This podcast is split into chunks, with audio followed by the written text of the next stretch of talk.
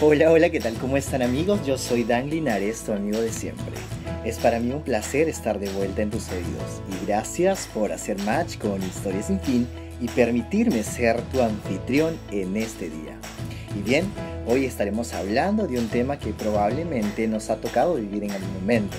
La mayoría de nosotros somos soñadores de primera Muchos de nosotros tenemos sueños, los cuales esperamos cumplir con la ayuda de Dios. Pero hay tantas situaciones que se nos presentan para que dichos sueños no se puedan llevar a cabo.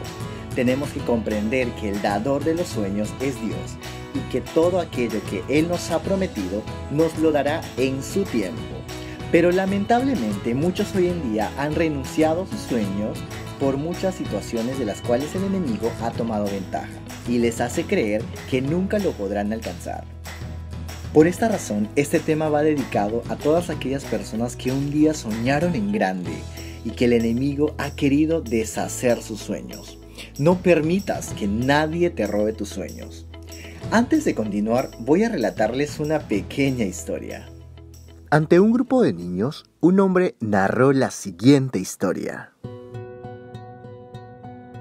Había una vez un muchacho quien era hijo del entrenador de caballos. El padre del muchacho era pobre y contaba con apenas unos pocos recursos para mantener a su familia y mandar a su hijo a la escuela. Una mañana, estando el muchacho en clase, el profesor le pidió a los alumnos que escribieran la meta que quisieran alcanzar para cuando fueran adultos. El joven escribió una composición de siete páginas esa noche en el que escribía su meta escribió su sueño con mucho detalle y hasta dibujó un plano de todo el proyecto. El rancho, las pesebres, la ganadería, el terreno y la casa en el que quería vivir. En fin, puso todo su corazón en el proyecto y al día siguiente entregó el trabajo.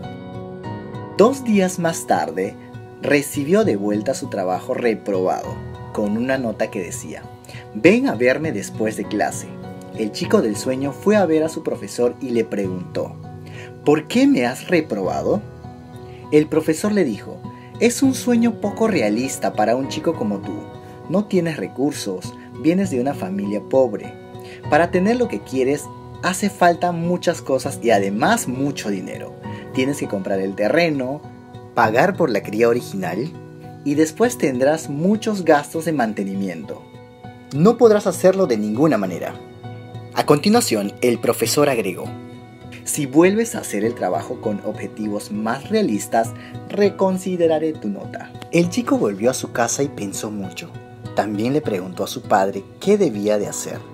Este le respondió, mira hijo, tienes que decidir por ti mismo.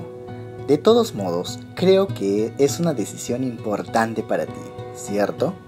Finalmente, después de reflexionar durante una semana, el chico entregó el mismo trabajo, sin hacer cambio alguno, y le dijo al profesor, Usted puede quedarse con mi mala nota, pero yo me quedo con mis sueños.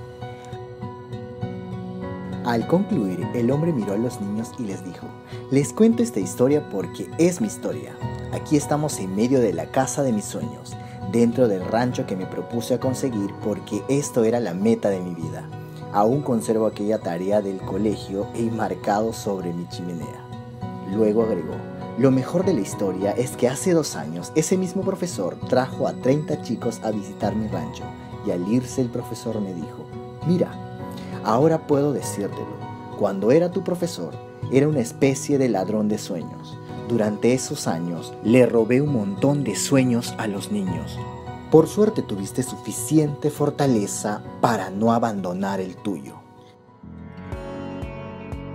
¡Wow! ¡Qué hermosa historia la que acabamos de leer! Esto muchas veces se ve reflejado en la vida diaria. Puede ser en el trabajo, en la vida universitaria o hasta en el mismo núcleo familiar. Tienes que entender que vendrán muchos obstáculos para tu vida para que no veas cumplir tus sueños. Posiblemente en estos momentos estés pasando una etapa de anonimato en el cual pienses que Dios se ha olvidado de ti y de tus sueños. Pero un momento, espera, stop. Te tengo una buena noticia. Dios no se ha olvidado de ti en ningún momento. Él sabe los anhelos más profundos de tu corazón. Él sabe cuando te despiertas, cuando te levantas. Él tiene el control de todo. Él sabe que te ha prometido algo y te lo va a dar pero necesita ver en ti la actitud de querer luchar por cumplirlo. No te puedes quedar sentado esperando de que la nada aparezca una voz del cielo y un ser angelical te traiga del tercer cielo tus sueños cumplidos. No, debes salir y luchar por lo que tanto anhelas.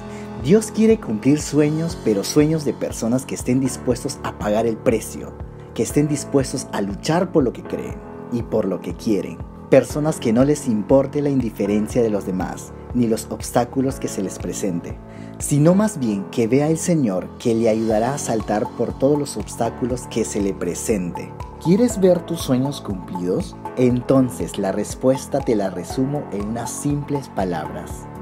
Lucha por tus sueños. Salmos 37:4. Pon asimismo tu delicia en el Señor y Él te dará las peticiones de tu corazón.